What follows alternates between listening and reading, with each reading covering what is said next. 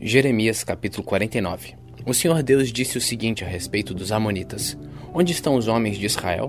Será que não há alguém que defenda a terra que Deus lhes deu para ser sua propriedade? Por que foi que deixaram que o deus Moloque tomasse a terra da tribo de Gade e que os seus adoradores fossem morar lá? Mas está chegando o dia em que farei o povo da cidade de Rabá ouvir barulho de guerra. Essa cidade amonita ficará arrasada, e os seus povoados serão destruídos pelo fogo. Então o povo de Israel tomará outra vez a sua terra daqueles que tomaram dele. Sou eu, o Senhor, quem está falando. Grite, povo de Esbom, a cidade de Ai está destruída. Chorem, mulheres de Rabá, vistam roupas feitas de pano grosseiro e lamentem. Corram de um lado para o outro, sem rumo. Moloque, o deus de vocês, será levado como prisioneiro, junto com os seus sacerdotes e todas as autoridades. Povo infiel, por que é que vocês se gabam? O seu poder está no fim. Por que é que vocês confiam na sua própria força e dizem que ninguém terá coragem de atacá-los? De todos os lados eu vou fazer com que o terror caia sobre vocês, e todos fugirão. Correrão para salvar a vida, e não ficará ninguém para reunir de novo as suas tropas. Sou eu, Senhor, o Deus Todo-Poderoso, quem está falando. Porém, no futuro farei com que os Amonitas voltem a ser o que eram antes. Eu, Senhor, estou falando. O Senhor Todo-Poderoso disse o seguinte a respeito do país de Edom.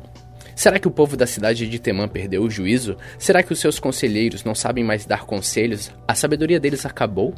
Moradores de Dedã, virem e corram, fujam e se escondam. Eu vou destruir os descendentes de Esaú, pois chegou a hora de castigá-los. Quando alguém colhe uvas, sempre deixa algumas nos pés, e quando os ladrões chegam de noite, levam apenas o que interessa. Mas eu tirei todos os tesouros dos descendentes de Esaú e acabei com seus esconderijos, e assim eles não podem mais se esconder. O povo de Edom e os seus parentes e vizinhos estão destruídos, não escapou ninguém. Deixem os seus órfãos comigo e eu tomarei conta deles. As suas viúvas podem confiar em mim. O Senhor disse ainda: Se até os que não mereciam foram castigados, será que você está pensando que ficará sem castigo? É claro que você também será castigado. Eu mesmo jurei que a cidade de Bosra vai se tornar um espetáculo horrível em um lugar deserto. Os outros vão zombar dela e usar o seu nome para rogar pragas, e todos os povoados em volta da cidade ficarão arrasados para sempre. Eu, Senhor, estou falando.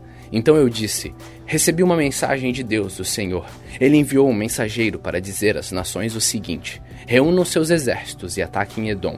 O Senhor fará de você, Edom, uma nação fraca e ninguém a respeitará.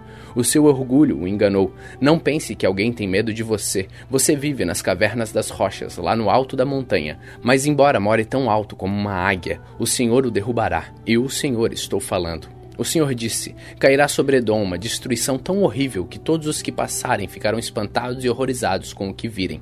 Acontecerá com Edom o que aconteceu com Sodoma e Gomorra, quando foram destruídas junto com as cidades vizinhas. Ninguém viverá mais lá, nem mesmo por pouco tempo. Sou eu, o Senhor, quem está falando. Assim como o leão sai da floresta na beira do rio Jordão e sobe até a terra de pastos verdes, assim eu virei e farei com que os edomitas fujam correndo da sua terra. Então o chefe que eu escolher governará a nação. Quem pode se comparar comigo? Quem tem coragem de me desafiar? Que governador poderia me enfrentar? Por isso, prestem atenção no plano que eu, o Senhor, fiz contra o povo de Edom. Escutem o que eu vou fazer com os moradores da cidade de Temã. Até as crianças e os velhinhos serão arrastados e todos ficarão horrorizados.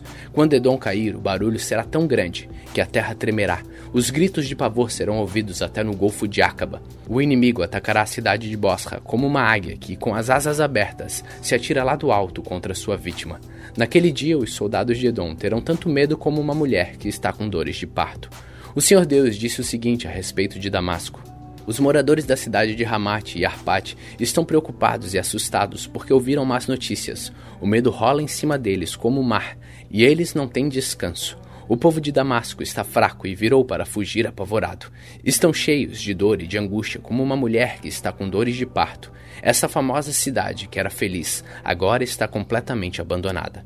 Portanto, naquele dia os moços e todos os soldados serão mortos nas ruas da cidade. Sou eu, Senhor Todo-Poderoso, quem está falando. Eu queimarei as muralhas de Damasco e o fogo destruirá os palácios de Ben-Hadad. O Senhor Deus disse o seguinte a respeito da tribo de Quedar e das autoridades da cidade de Razor, que foram derrotados pelo rei Nabucodonosor da Babilônia. Saiam e ataquem o povo de Quedar, destruam essa tribo do Oriente. Peguem as suas barracas, os seus rebanhos e as cortinas das suas barracas e tudo que encontrarem nelas. Tomem seus camelos e digam: em toda parte o povo está com medo. Povo de Razor, eu, o Senhor, estou avisando vocês. Fujam para longe, se escondam. O rei Nabucodonosor da Babilônia, que planejou atacá-los, diz o seguinte: Vamos, ataquem aquela gente que pensa que está firme e segura. A cidade deles fica longe das outras e não tem portões nem fechaduras. Sou eu, Senhor, quem está falando. Tomem os camelos e todos os gados deles. Eu espalharei por toda parte essa gente que corta o cabelo bem curto. Eu farei com que a desgraça caia sobre eles de todos os lados. Sou eu, Senhor, quem está falando. Razor vai virar para sempre um deserto, um lugar onde somente lobos viverão. Ninguém vai morar ali, nem por pouco tempo. Logo depois que Zedequias se tornou rei de Judá, o Senhor Deus me falou sobre o país de Elão. O Senhor Todo-Poderoso disse: Eu matarei todos os flecheiros que fizeram de Elão um país poderoso. Farei com que os ventos soprem de todos os lados contra Elão, e o seu povo se espalhará por toda parte, até que não haja mais nenhum país para onde eles não tenham fugido. Vou fazer com que o povo de Elão fique com medo dos seus inimigos, daqueles que o querem matar. Na minha grande ira eu acabarei com eles. Mandarei exército contra eles até que sejam completamente destruídos. Sou eu, o Senhor, quem está falando. Destruirei os reis e os líderes de Elão e colocarei ali meu trono. Porém, no futuro, farei com que o país de Elão volte a ser como era antes. Eu, Senhor, falei.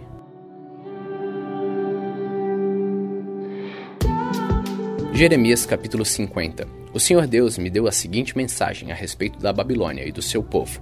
Deem a notícia às nações, avisem a todos, deem sinal e espalhem a novidade. Não deixem que ela fique em segredo. A Babilônia caiu.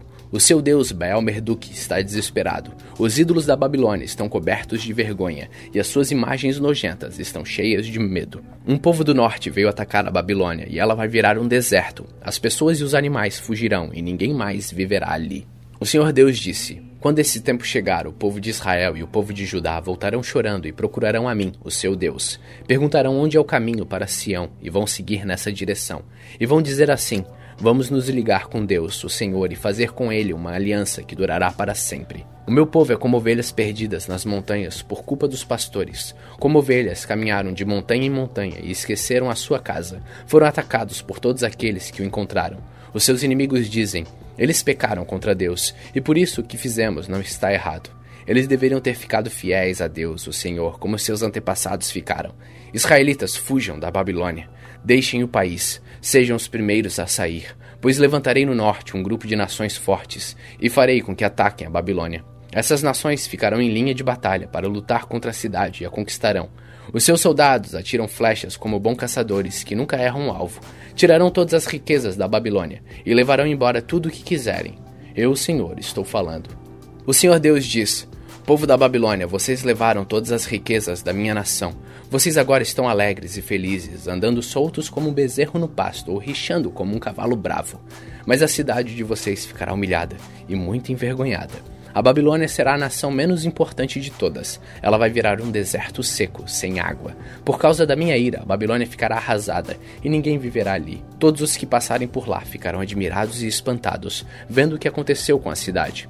Flecheiros, fiquem em linha de batalha para lutar contra a Babilônia e cerquem a cidade. Atirem todas as suas flechas contra ela, pois pecou contra mim, o Senhor. Soltem o grito de guerra em volta da cidade toda. Agora a Babilônia se entregou. Abriram brechas nas suas muralhas e as derrubaram. Eu, Senhor, estou me vigiando dos babilônios. Vocês também se vinguem deles e os tratem como eles tratam os outros. Não deixem que plantem nem que façam colheitas na Babilônia. Todos os estrangeiros que vivem lá ficarão com medo do exército inimigo e voltarão para suas pátrias. O Senhor Deus diz: o povo de Israel é como ovelhas que os leões caçam e espalham. Primeiro os israelitas foram atacados pelo rei da Síria, e depois o rei Nabucodonosor da Babilônia roeu os ossos deles.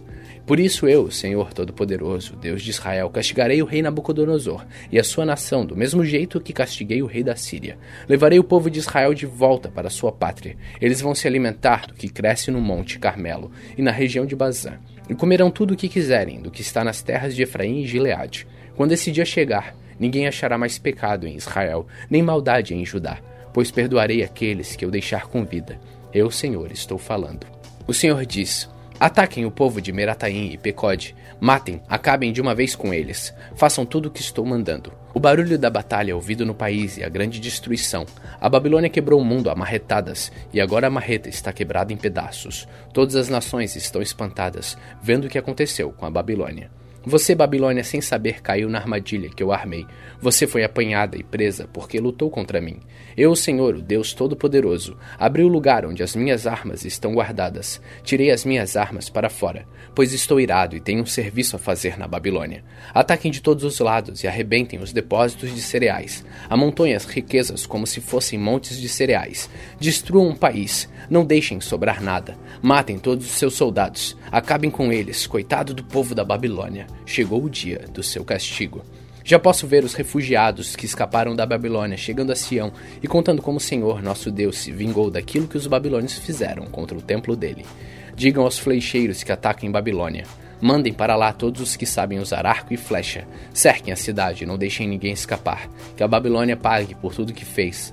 Façam com ela o que ela fez com os outros, pois me tratou com orgulho a mim, o Santo Deus de Israel. Por isso, seus jovens serão mortos nas ruas, e todos seus soldados serão destruídos naquele dia. Sou eu, Senhor, quem está falando. Babilônia, você está muito orgulhosa, e por isso eu, o Senhor, o Deus Todo-Poderoso, estou contra você. Chegou a hora de castigá-la. Você, nação orgulhosa, tropeçará e cairá, e ninguém ajudará a se levantar. Eu porei fogo nas suas cidades, e tudo o que está em volta será destruído. O Senhor Todo-Poderoso diz: O povo de Israel e o povo de Judá estão sofrendo perseguição.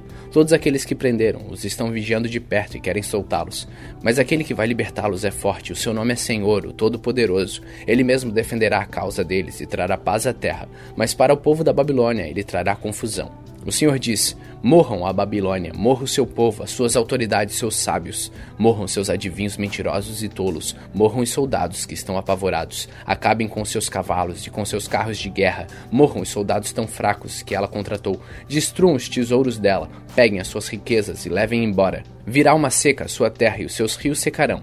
A Babilônia é uma terra de ídolos medonhos, ídolos que têm feito o seu povo de bobo. E assim as feras do deserto, lobos, aves imundas, morarão em Babilônia. Nunca mais viverá gente ali. O lugar ficará para sempre sem moradores. Acontecerá com a Babilônia o que aconteceu com Sodoma e Gomorra, que eu destruí junto com as cidades que ficavam ao seu redor. Nunca mais ninguém viverá lá. Sou eu, o Senhor, quem está falando. Um povo vem vindo de longe, de uma terra do norte. Uma forte nação e muitos reis estão se preparando para a guerra. Estão armados com arcos e espadas. São cruéis e não têm piedade. Eles vêm montados em cavalos, fazendo o barulho do mar quando está bravo. Eles estão prontos para atacar a Babilônia. O rei da Babilônia ouve as notícias e os seus braços ficam moles. A aflição e a dor tomam conta deles, como acontece com a mulher na hora do parto. Assim como um leão sai da floresta na beira do rio Jordão e sobe até a terra de pastos verdes, assim eu, Senhor Deus, virei e farei com que os babilônios fujam correndo da sua cidade. Então os chefes que eu escolher governará a nação. Quem pode se comparar comigo? Quem tem coragem de me desafiar? Que governador poderia me enfrentar? Por isso, prestem atenção no plano que eu, Senhor, fiz contra a cidade da Babilônia. Escutem o que eu vou fazer com o seu povo. Até as suas crianças serão arrastadas, e os que ouvirem falar disso ficarão horrorizados. Quando a Babilônia cair, o barulho será tão grande que a terra tremerá, e os gritos de pavor serão ouvidos pelas suas outras nações.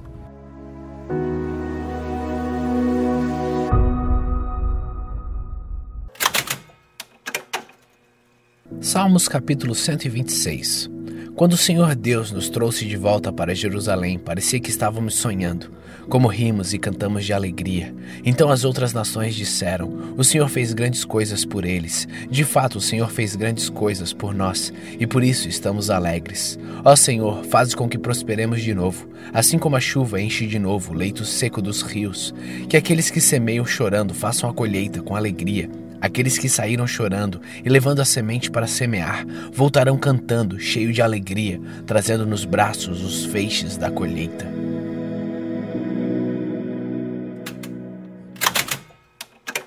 Segunda Coríntios capítulo 4 Deus, na sua misericórdia, nos deu essa tarefa, e é por isso que nunca ficamos desanimados.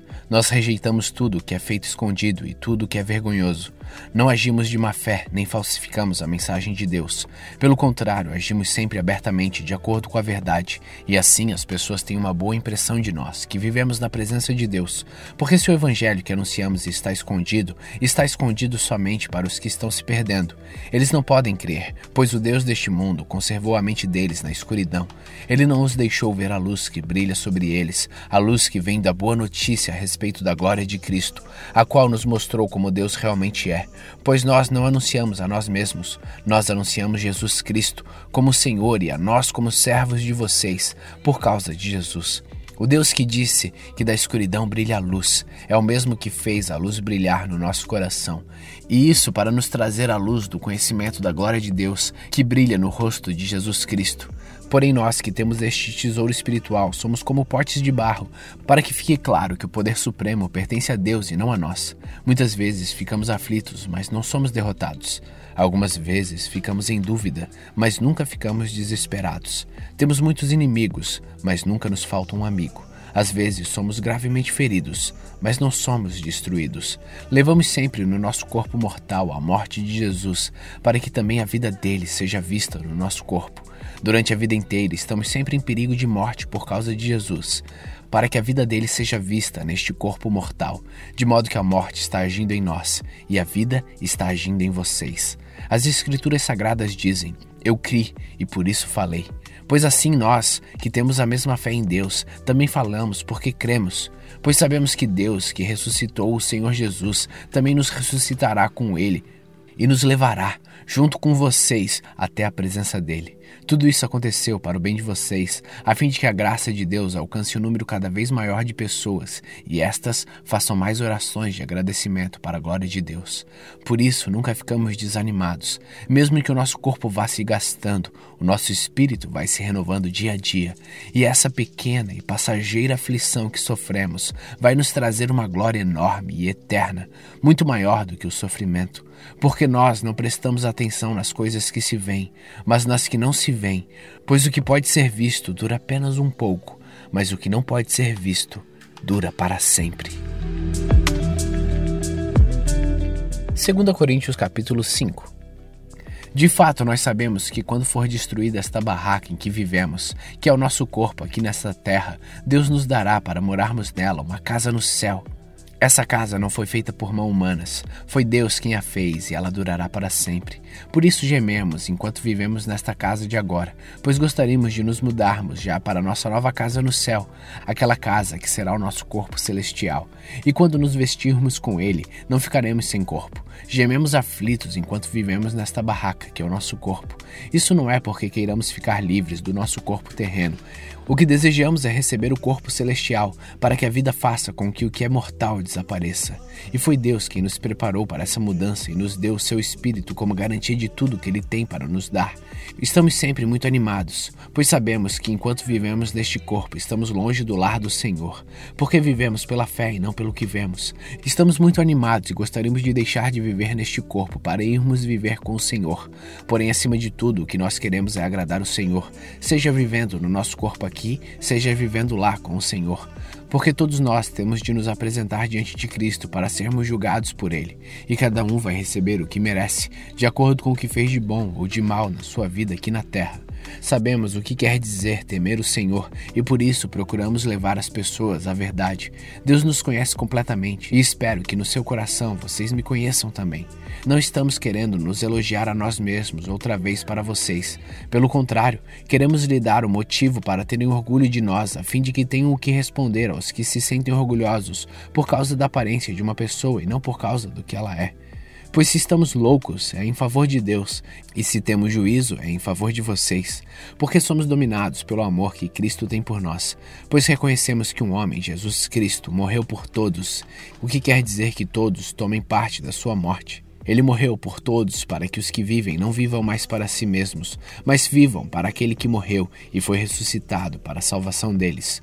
Por isso, daqui em diante, não vamos mais usar regras humanas quando julgarmos alguém. E se antes de nos termos tornados cristãos julgamos Cristo de acordo com as regras humanas, agora não fazemos mais isso. Quem está unido com Cristo é uma nova pessoa. Acabou-se o que era velho e já chegou o que é novo. Tudo isso é feito por Deus, o qual, por meio de Cristo, nos transforma de inimigos em amigos dele. Deus nos deu a tarefa de fazer com que os outros também sejam amigos dele. A nossa mensagem é esta: Deus não leva em conta os pecados dos seres humanos, e por meio de Cristo, ele está fazendo com que eles sejam seus amigos. E Deus nos mandou entregar a mensagem que fala da maneira como ele faz com que eles se tornem seus amigos.